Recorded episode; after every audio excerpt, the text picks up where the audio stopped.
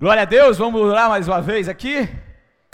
Senhor Deus eterno Pai, nós te agradecemos por essa oportunidade de estarmos aqui reunidos em teu nome. Agora eu te peço que teu espírito continue fluindo de uma maneira onde essa palavra seja realmente penetrada no mais profundo dos nossos corações, que ela seja rema, que ela seja revelação, que ela seja vida para todos nós. Eu me coloco aqui à disposição do teu reino como teu filho. Eu quero apenas fluir nesse teu rio, quero te adorar nesse altar e que assim seja, e que assim seja em nome de Jesus. Amém. Abra comigo a tua palavra lá em Mateus capítulo 26.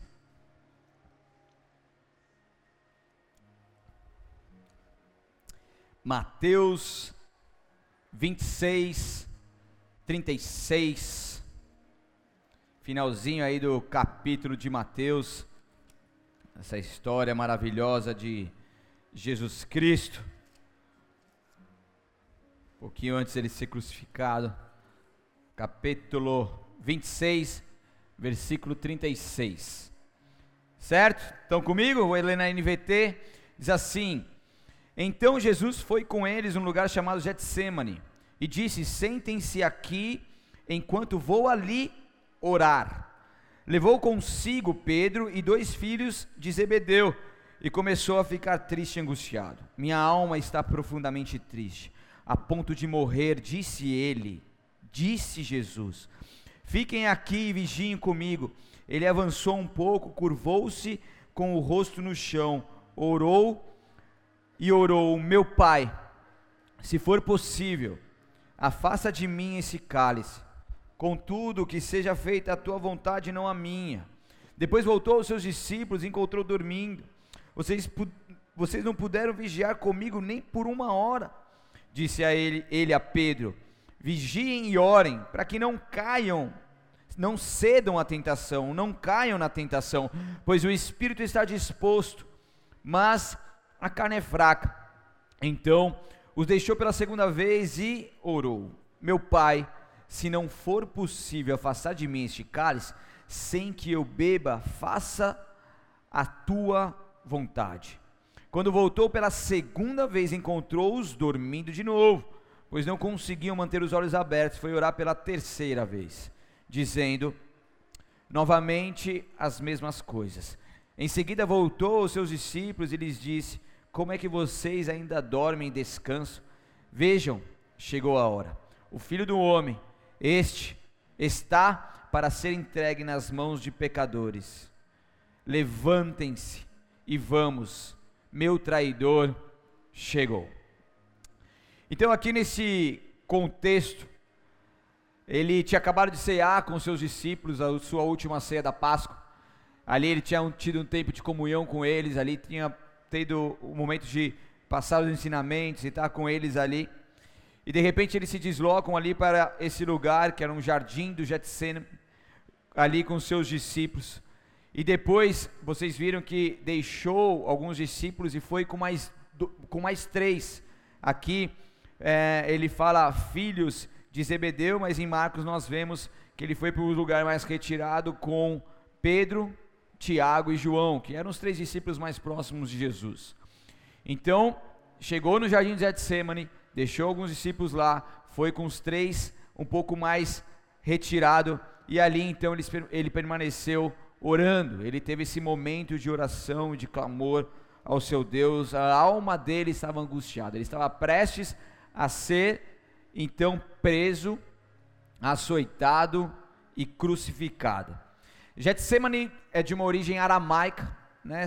é uma das poucas palavras e frases que nós temos aí na Bíblia Sagrada que é em aramaico, ou de origem aramaica, e significa o lagar de azeite, ou pode também ser chamado como a fábrica de óleo. Então, um lugar onde as azeitonas eram prensadas para que se pudesse extrair o azeite. Esse lugar ficava ao pé das, do Monte das Oliveiras, um lugar profético maravilhoso, um lugar escatológico também, que a gente aprende muitas coisas e ali então aonde as azeitonas eram colhidas, e ali é onde existia essa fábrica de óleo, né? Esse lugar aonde o azeite era extraído. E esse lugar, quando Jesus ia para Jerusalém, era o lugar favorito. lugar favorito é onde ele tinha a oportunidade de poder orar ao Senhor, de ter um momento com Ele, de se retirar ali do movimento da cidade, poder ter um lugar aonde ele estivesse ali com mais calma, buscando o seu Deus. Só que Jesus, como a palavra diz, ele estava em uma grande agonia. Existia ali um momento, é, é, é, esse momento talvez seria o mais difícil da sua vida antes da crucificação. E ali então ele estava próximo a se oferecer como ovelha muda ao matadouro e morrer por todos os nossos pecados. Uma morte pelo pecado do mundo, ele ia levar consigo tudo isso. Existia uma grande responsabilidade, um grande peso sobre a sua vida, no qual ele estava ali carregando. Então o plano divino, ele estava traçado, mas logicamente que Jesus se depara com a sua natureza, aonde ele ainda estava lutando com aquela situação, porque ele começou a visualizar aquilo cada vez mais próximo, e ele também então pôde, pôde orar ao Senhor, se possível, afasta de mim esse cálice, afasta de mim esse momento de grande tristeza e de dor e de morte que eu estou prestes a enfrentar. Afasta de mim esse cálice que vem sendo derramado sobre a minha vida ao ponto de eu estar aqui agonizando. Mas a força para que ele pudesse então prosseguir veio logicamente de Deus, mas ele continua, se possível, afasta de mim esse cálice, mas que seja feita a tua vontade. Jesus, ele, ele estava clamando para que ele, se possível, não vivesse aquele momento. E muitas vezes a gente depara com situações tão difíceis em nossas vidas, e a gente fala, pô Deus, se possível, nos livra dessa situação, se possível, afasta de mim essa condição difícil e impossível que eu estou enfrentando nesse exato momento. Mas nós também temos que ter essa humildade de Jesus Cristo, essa certeza de que Deus está no controle de todas as coisas, e com confiança também acreditar que Ele é o Todo-Poderoso e cuida de nós, e falar, Deus, mas que seja feita a tua vontade, porque a vontade de Deus, ela é boa, agradável e perfeita, ela é o melhor para a minha vida, mas muitas vezes nós, ao depararmos com situações difíceis e complicadas e problemas praticamente impossíveis ou impossíveis, a gente vê isso como uma dor, como algo difícil, como algo que, que vai nos custar muito para poder enfrentar. Mas quando a gente entende que isso faz parte do plano de Deus, é uma aprovação que vem para, uma, para, uma, para um aperfeiçoamento, é uma aprovação que vem para a aprovação, e quando a gente entende que Deus está nos controle, a gente consegue então ser cuidado por Ele. A gente passa pela dor, a gente passa pela dificuldade, mas ali, acima de nós, existe uma mão poderosa da parte de Deus que nos sustenta. E é isso que vai fazer toda a diferença para que a gente possa então avançar e viver o melhor do Senhor para as nossas vidas. Então a nossa força, ela não é humana, ela passa a ser uma força proveniente do alto. E o que Jesus estava aqui buscando e recebendo, não era uma força mais física, porque a sua força física já estava muito enfraquecida. Ele estava ali agonizando, ele estava ali no momento de muito estresse, ele estava ali no momento de uma dor profunda, mas ali, nesse exato momento, ele pode receber a força do alto para ele prosseguir. Então, em todo o tempo, nós vemos que Jesus, o que ele queria é somente fazer a vontade do Pai. O que ele queria é agradar a Deus. Ele é um filho obediente que foi enviado para a terra para poder fazer a vontade de Deus em todo o tempo. E essa era a missão dele, 100% a vontade de Deus.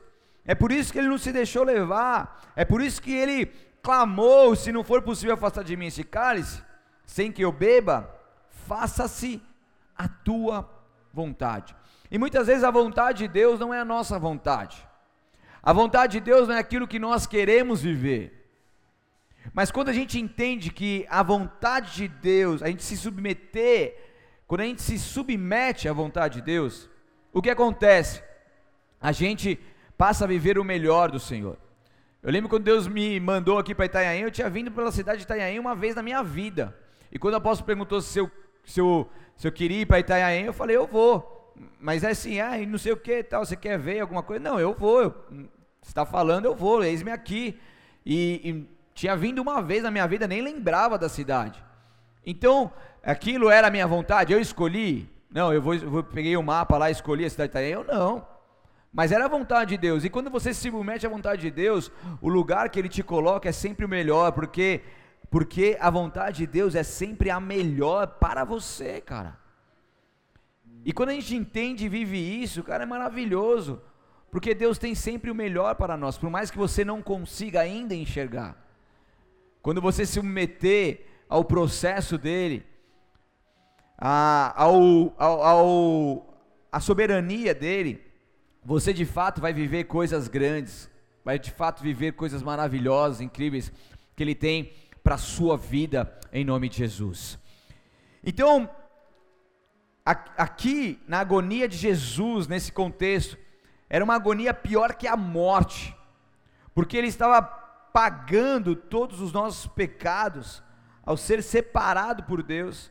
Então ele tomou sobre si os nossos pecados para nos salvar do sofrimento eterno, para nos salvar e nos conectar com Deus para nos libertar, para nos perdoar e nos dar a vida eterna. Então ali ele estava vivendo um momento muito difícil, um dos momentos mais difíceis da sua vida. E daí ele vai, conta com seus três discípulos mais próximos.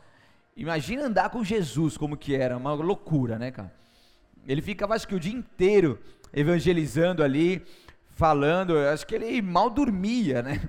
E daí chegou numa hora do dia, que os discípulos já não aguentavam mais. Sabe aquele sono profundo que você tem às vezes, que seu olho não consegue ficar aberto, você tenta abrir o olho, ele não, ele não abre, né? O Igor é direto, mas as outras pessoas têm de vez em quando. Nem veio aqui, acho que surfou hoje e foi descansar. Tá, tava sem onda, trabalhou, não sei. Um beijo para você, Igor, se estiver me vendo. Ou, se estiver me vendo, né? É. Então eles estavam ali cansados, cara. Né? Quando, quando o Paulo estava pregando numa casa lá, o cara caiu da, da janela. Vocês lembram dessa história? Por que, que o cara caiu da janela? Imagina, o cara estava acompanhando o Paulo até umas horas. O Paulo devia ficar horas e horas pregando. O cara não aguentou, mano. Dormiu, puf, caiu, né? E os caras aqui eu prego 45 minutos, 50 minutos, às vezes os caras dormem. Uma vergonha, né, meu? Quero ver andar com Jesus. Já ia dormir no primeiro, primeiro, no meio do sermão, do primeiro sermão, né? Jesus pregava diversos sermões. Jesus estava ali em todo o tempo. E de repente, essas pessoas, ele estava, sabe aquela, aquela, aquele momento que você sente tanta dificuldade, tanta dor, que às vezes o que você mais quer é só, é só alguém ali do seu lado, a sua esposa, né, a sua mãe, seu pai, sei lá, alguém para estar tá ali com você, mesmo que não fale nada.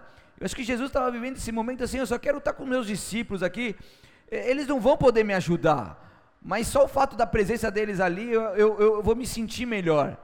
Eu acredito que, que Jesus tenha passado por um momento como esse, mas de repente ele volta, fala assim, os caras estão a empreender, eu estou para ser crucificado e morto, e eu volto da minha oração, enquanto os caras dormindo.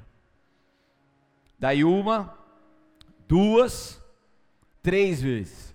Três vezes eles dormindo. Eu, eu também acredito que eu estaria dormindo nesse exato momento não culpa os discípulos por isso.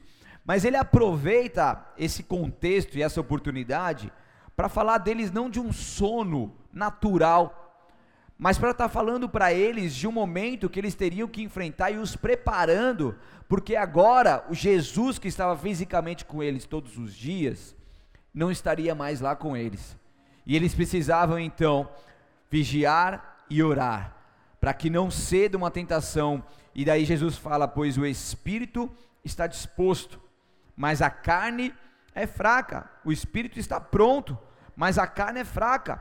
Então Jesus já estava falando para ele: Vocês, ó, vocês estão aí, estão dormindo tal, que não sei o que, tá difícil.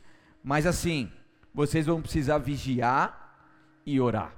Os dois juntos, a vigia e a oração. Então Jesus usou essa sonolência também de Pedro, especificamente também para preveni-lo contra todas as espécies de tentação, de tentações que o discípulo logo enfrentaria, que depois Pedro nega Jesus e tudo mais, e ali Jesus dando um chacoalhão, preparando ele, Ei, vigia, ora, fica atento, não se distraia, não vacila, né? Mas Pedro acabou cumprindo ali a, a profecia e acabou que traindo Jesus, e a gente vê isso um pouco mais nos versículos posteriores a esse que nós estamos estudando aqui, tá? Então aqui a maneira de vencer a tentação é conservar-se alerta e orar. O que acontece é que a gente vive em batalha todos os dias, a gente vive em situações onde a gente tem que estar atento toda hora, né? Se você sai da sua casa, por mais que Itanhaém é uma cidade ainda muito mais tranquila do que a cidade que eu vim, que é São Paulo capital, é, você precisa ficar atento. Você vai entrar na sua casa lá, você vai olhar para o lado, no mínimo, você vai olhar para um lado, vai olhar para o outro, vai dar uma volta no quarteirão, alguma coisa desse tipo. Por mais tranquilo que seja seu bairro, você está sempre atento. Se você está andando na orla à noite, está mais deserto lá, né? Eu pelo menos fico ligado, não fico com celular, nada, porque a gente tem que tomar todo o cuidado necessário. Se você mora num lugar, de repente você precisa até tomar um cuidado um pouco maior, colocar uma cerca, colocar um, uma câmera, né? Você está no trânsito, você vai, você vai viajar, você vai para Santos, vai para outra cidade, algum lugar assim, hum, praia grande, algum lugar mais movimentado, eu acredito que você fique mais atento ali no sinal, até mesmo por conta da, da atenção, tanto do trânsito quanto de alguma coisa que possa acontecer. Não é virar uma paranoia, mas sim uma atenção. Quando você tem filho pequeno, por exemplo, a sua atenção está sempre ali, né? Você ouve um grito, já sai correndo, meu Deus, e o coração já já aquela, aquela disparada, né? E você fala, meu Deus, né? Então assim, é, é, é essa vigilância. A gente tem que, a gente está em todo tempo em batalha e a gente não pode se distrair. O que acontece é que muitas pessoas elas vão se distraindo no meio do caminho e quando se distrai, daí o pior pode acontecer. O que acontece é que a gente vê é, é, é, essa situação cada vez mais funilando, a gente vê o quanto que Deus ele tem nos alertado para estarmos vigilantes e orando em todo o tempo. Vigiar é dar a estrita atenção, é o ser cauteloso, é tomar cuidado para que a causa, é, tomar cuidado para que por causa de negligência e indolência, nenhuma calamidade destrutiva repentinamente nos surpreenda. Então, é a maneira de vencer a tentação é conservar-se alerta e também estar em oração. O vigiar é o manter-se atento, é o estar consciente das possibilidades de ser tentado, é perceber a sutileza da tentação e estar espiritualmente equipado para vencê-la que acontece que não existe super-homem, super-mulher espiritual. Todos nós somos de carne. Existe uma natureza pecaminosa, uma natureza carnal mesmo dentro de nós. A gente é feito corpo, alma e espírito. E, e isso é nosso. A gente nasce assim. E quando a gente ah, entende isso, a gente acaba a gente precisa tomar esses cuidados devidos para que a gente possa continuar vigilante para que a nossa carne não prevaleça, a nossa vontade carnal não prevaleça nas lutas que viermos a enfrentar. Então a vigilância que o Jesus ele fala aqui para os seus discípulos é uma vigilância que a gente precisa estar com os nossos olhos atentos. A gente precisa identificar um problema antes mesmo que ele seja um problema. Problema. Estão comigo ou não? Então de repente Aconteceu alguma coisa lá. Os sinais eles são mostrados. O casal quando está com alguma dificuldade, a esposa dá um sinal, o marido dá um sinal. Antes disso virar um problema sério e mais difícil de ser resolvido, você precisa receber esse sinal vigilante, atento, orando e, e preparado e lá e resolvendo os problemas. Se está com uma dificuldade com seu filho, ele vai, ele vai mostrando os sinais e a gente vai procurar ajuda quando é tarde demais ou quando está muito avançado e daí o trabalho é muito mais árduo. Não, a gente precisa estar atento, porque muitas vezes a gente, a, é, a gente quer fechar os olhos para muitas coisas que a gente acaba vivendo, como se aquilo não fosse verdade, mas a gente precisa enfrentar. A gente precisa ter os enfrentamentos, a gente precisa entender que são coisas reais que acontecem debaixo dos nossos olhos muitas vezes, e quando eu estou atento, vigilante, eu não me distraio. Então, está em batalha. Por exemplo, quando, quando, quando a gente começa a fazer algo, é, entrar numa realização de um projeto, alguma coisa diferente. Por exemplo, a gente teve agora fevereiro, mês de aniversário da igreja. Então a gente passou as sete primeiras, as oito primeiras cestas de oração aqui, em oração, né? Na verdade, uma delas foi a, a, a conferência. com a liderança, orando. Tivemos a nossa conferência. Ontem demos início ao curso de líderes. Né? A gente está formando um pouco mais de 40 pessoas que vão estar aí assumindo uma liderança é, em, em pouco tempo. Estarão ali então cumprindo o seu chamado. São mais de 40 pessoas sendo formadas. Né? Então, a gente vê muitas coisas acontecendo. A gente vai ter daqui a um mês, mais ou menos, um seminário de cura e libertação. E quem conhece a verdade é liberto por ela sabe a, a, diferença absurda que isso traz no ser humano. Então a gente começa a avançar. A gente começou as aulas do Believe aqui de balé, de, de, de futebol, que tem sido uma benção, projeto de óculos, de doação de óculos. Então a gente começa a, a avançar, a implantar o reino e tudo isso em, em pouco tempo. Mas quando eu começo a fazer isso, a gente começa a avançar, eu preciso ficar atento todo momento, cara. Eu fico ligado em todo momento porque eu sei que alguma coisa pode acontecer. E ontem, daí minha esposa veio para resolver algumas coisas na rua, eu estava na, eu tava lá em casa com a Hanna, daí ela saiu com o carro, de repente apareceu um buraco na frente dela, ela passou em cima do buraco, daí o presbítero Valdo foi lá, foi socorrer, como que é? Passou no buraco? Nossa! É assim mesmo? Que legal, cara. Então daí ela, a pastora passou no buraco. Isso. Era noite e ela não viu o buraco. Mancado isso aí. Ilustrativo aqui, né, mano? Hã? Passou, daí o presidente Valdo foi lá, colocou o step, beleza, fui lá de manhã, meu, vou trocar, né? rapidinho, baratinho, o cara troca. Moço, chega aí. Falei, pô, azedou. Fala, meu filho. Ó, é o seguinte, pegou aqui na bordinha, aqui não tem conserto não. Não, faz isso não. Conserta aí, filho. não tem conserto. Sério mesmo? Sério? Tá bom, vai, mano. Pus no carro lá, fui lá para outro lugar lá que eu, que eu troco o pneu. Olha, isso aqui tal. Eu assim, é, é assim mesmo, aqui em Itanhaém tem muito buraco, fica tranquilo. Falei, é, fica tranquilo, não, não é o seu cartão que vai passar aí, né, filhão? Brincadeira. Eu nem ligo pra essas coisas mais. Daí vai lá, troca, aquele, né, aquele precinho bom, né, cara, gostoso de pagar, que você paga com o maior prazer lá, né, tem, tem que trocar. Daí minha filha, no mesmo dia, brincando de skate, cai, bate o queixo, vai pro UPA, mano. Sorte que não teve que fazer o ponto, o ponto normal, fez o ponto falso lá, cinco dias de ponto falso. Então eu já começo a falar, peraí, é o sinal, tem alguma coisa acontecendo. Então assim, eu já começo, eu, meus filhos nem deixam ficar brincando muito não, colocam uns capacetes, umas armaduras nessa época, pelo menos para passar esse período. Brincadeira. Mas você já fica atento, porque você tem que estar vigilante e orando em todo momento. Por quê? Porque em momentos como esse, o inimigo o que ele quer fazer? Ele quer tirar a tua paz. Ele quer roubar algumas coisas suas. Ele quer te desviar do foco ele quer te distrair. Então, quando a gente não percebe essas coisas, a gente acaba sendo alvo, daí, pô, aconteceu, pô, lógico que fico triste, Salim, não gosto de gastar dinheiro, ainda mais com um pneu furado que tava, que durava ainda mais de ano.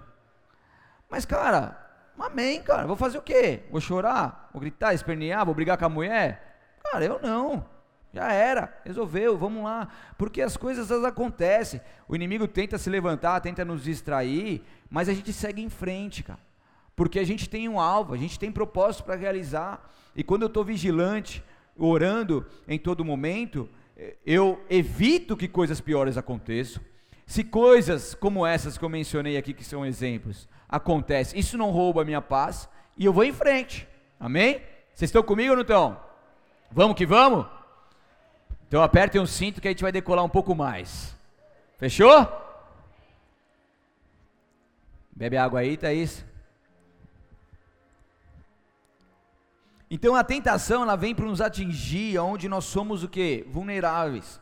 Nós precisamos entender que não podemos vencer sozinhos e por isso que a oração é essencial. O poder de Deus ele é capaz de fortalecer, olha que interessante, fortalecer as nossas defesas e derrotar o poder de Satanás.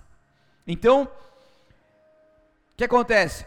A gente, todo mundo tem o seu calcanhar de Aquiles, né? E o inimigo sabe disso, ele sabe aonde ele consegue roubar a sua paz, ele sabe aonde ele consegue te atingir com mais voracidade, causar um maior número de dano. Ele sabe. E daí ele vai levantando situações para tentar minar as suas forças. Mas quando nós nos posicionamos em oração, que é essencial, Deus vem com o seu poder, com o poder que é capaz de fortalecer as nossas vidas, para que assim nós possamos ter as defesas sobrenaturais de Deus sobre nós e assim derrotar todo e qualquer levante do inimigo contra as nossas vidas. Amém? 1 Coríntios capítulo 10, abre comigo aí, por favor.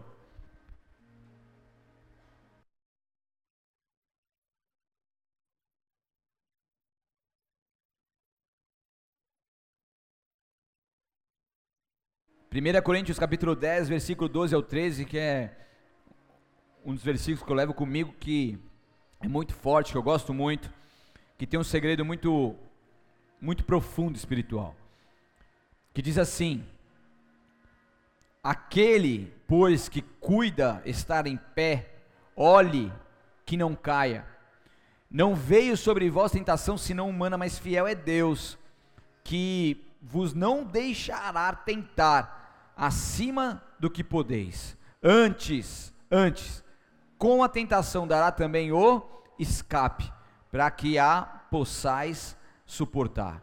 Então, quando eu estou em Cristo, quando eu vivo para Ele, por Ele, aquele, então que, aqui tem um alerta, né? primeiramente uma vigilância, aquele pois que, que está de pé, cuide-se para que não caia, então você está de pé, você está bem, está com saúde, está bem espiritualmente, está bem com a mulher, está bem com o marido, está bem em casa, glória a Deus.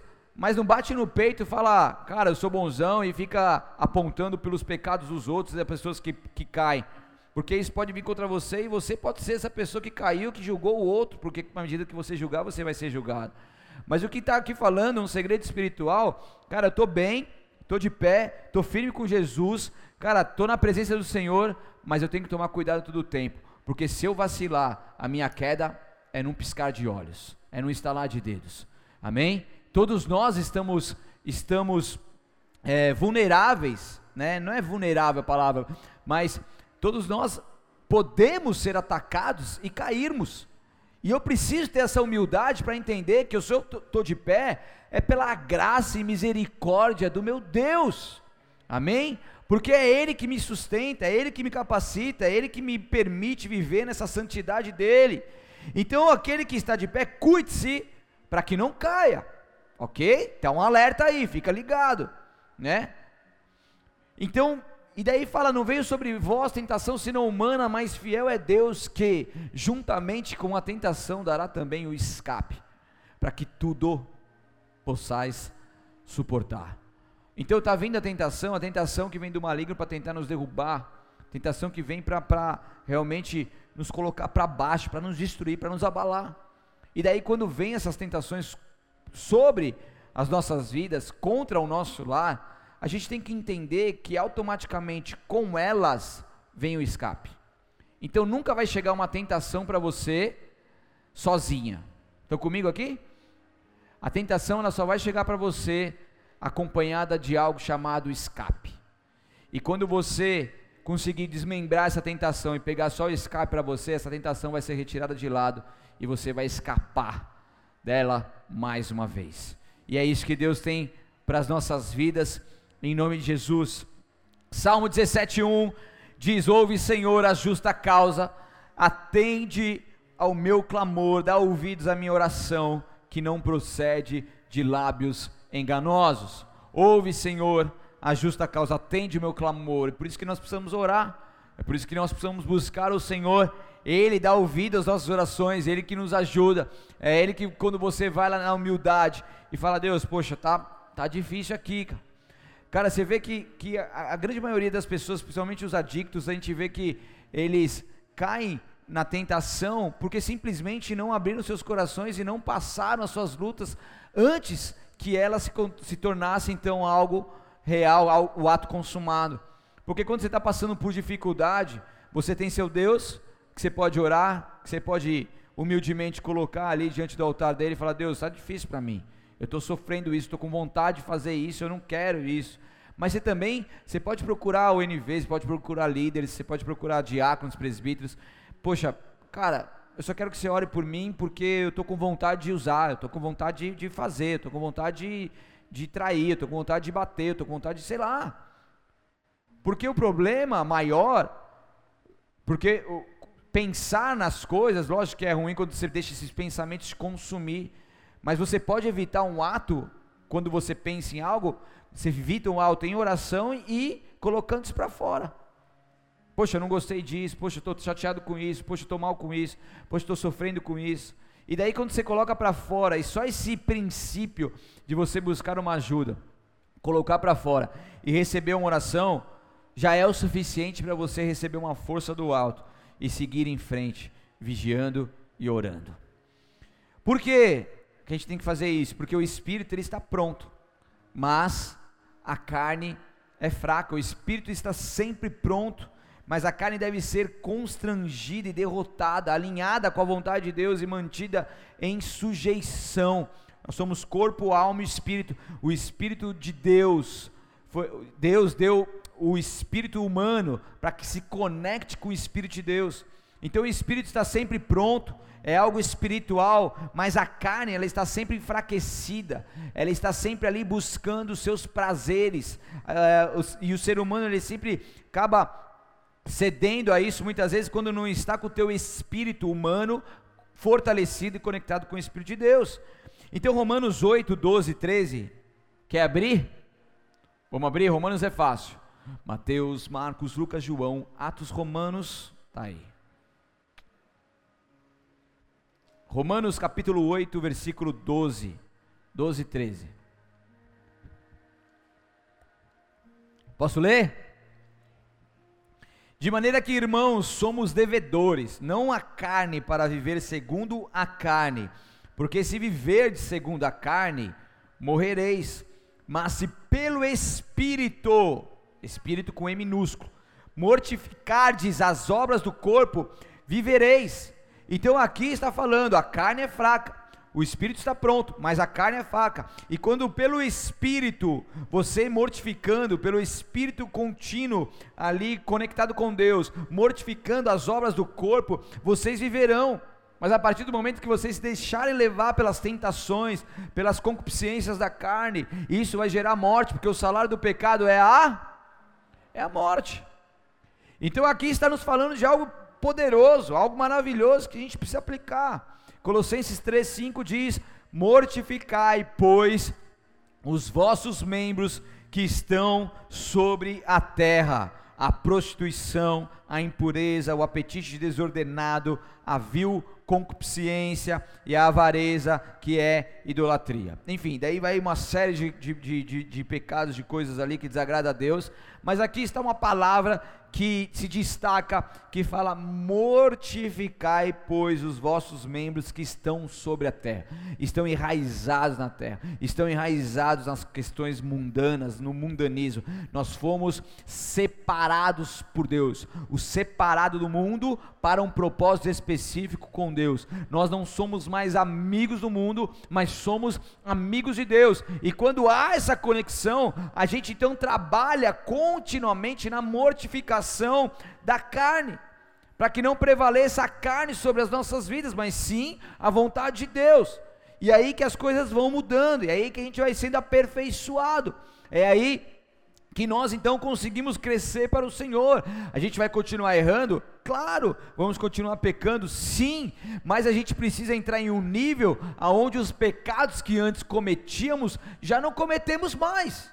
Amém? Você precisa olhar para a sua vida há, no mínimo um ano atrás e ver que você fazia coisas, seis meses, um ano, meses atrás, cinco anos, dez anos. Você precisa olhar para a sua, sua vida atrás e ver que você fazia coisas da carne que hoje por mortificar a carne, por ser aperfeiçoado por Deus, por vigiar e orar, você já não comete mais. Amém?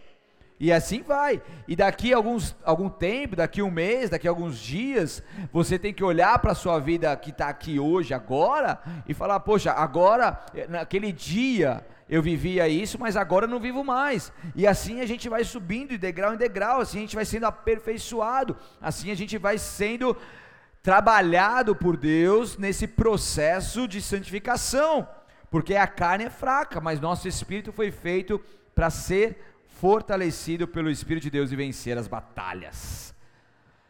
Gálatas capítulo 5, abre comigo lá, rapidamente. Quem abrir, já dá um, um glória aí.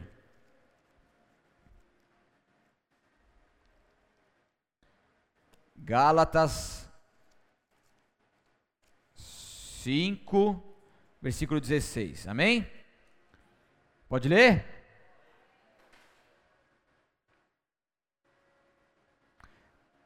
Gálatas 5,16 diz assim: Por isso digo, deixem que o Espírito, com E maiúsculo, Espírito Santo de Deus, guie sua vida.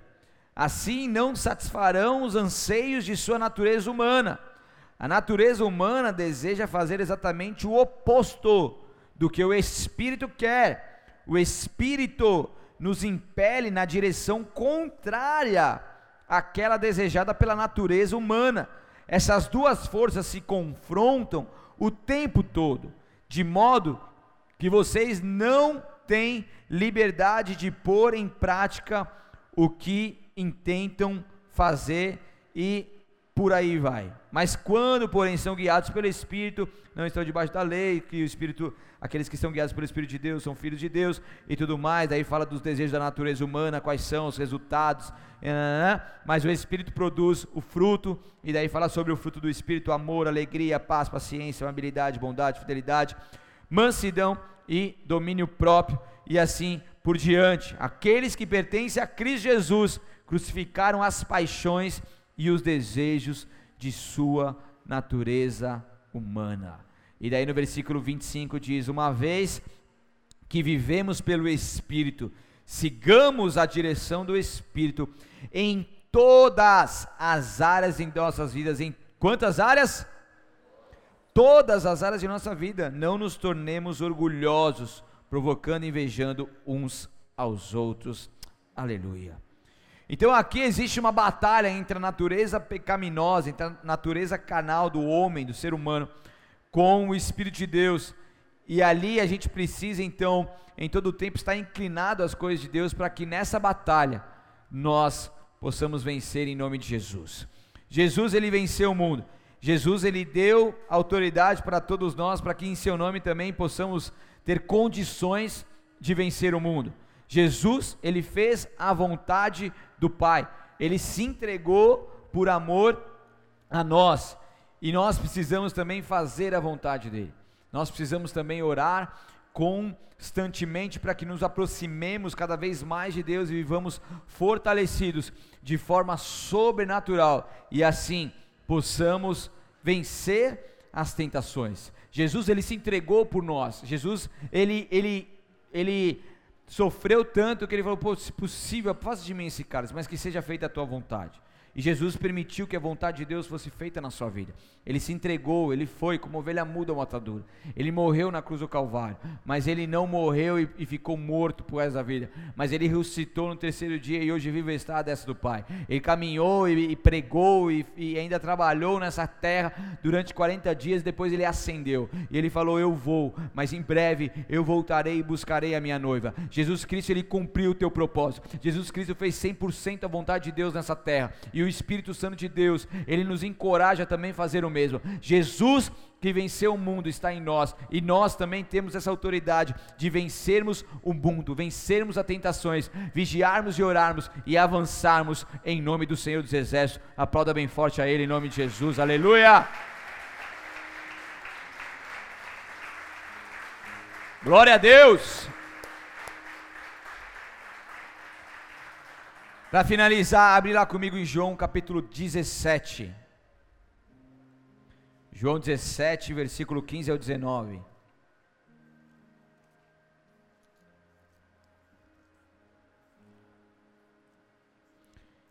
João 17, versículo 15. Diz assim: Não peço que os tire do mundo, Jesus falando, mas que os proteja do maligno. Eles não são deste mundo, como eu também não sou. Consagra-os na verdade, que é a tua palavra. Assim como tu me enviaste ao mundo, eu os envio ao mundo. e eu me entrego como sacrifício santo por eles, para que sejam consagrados na verdade. Até aí, separados na verdade. É a oração com a obediência.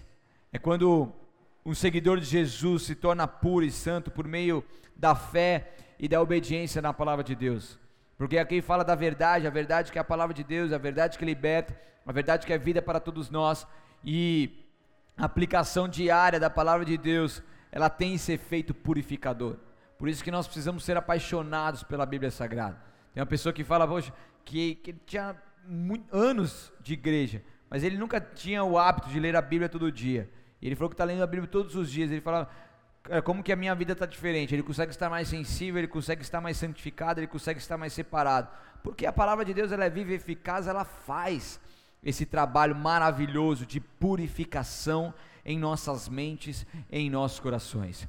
E é vigiando e orando que nós vamos chegar muito além. Quando eu aplico a palavra de Deus, quando eu oro, quando eu leio a Bíblia Sagrada, quando eu aplico a palavra de Deus, quando eu oro, quando eu vigio, eu consigo estar atento. A gente não tem como é, vacilar, a gente não pode vacilar, a gente não pode parar no meio do caminho, a gente não pode desanimar, porque se desanimar, a gente não vai mais vigiar, a gente não vai mais orar, e a gente vai só ser atacado e mais atacado e mais atacado.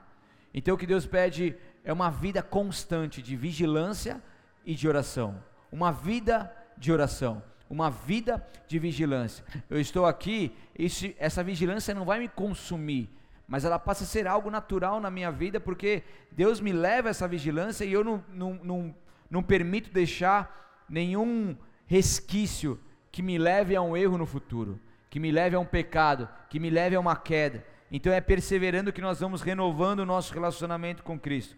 É quando nós então aplicamos tudo isso, nós adoramos Ele em espírito e em verdade. Nós marchamos, nós avançamos e a gente passa a viver o melhor que o Senhor tem para todos nós. Que assim seja sobre as nossas vidas, em nome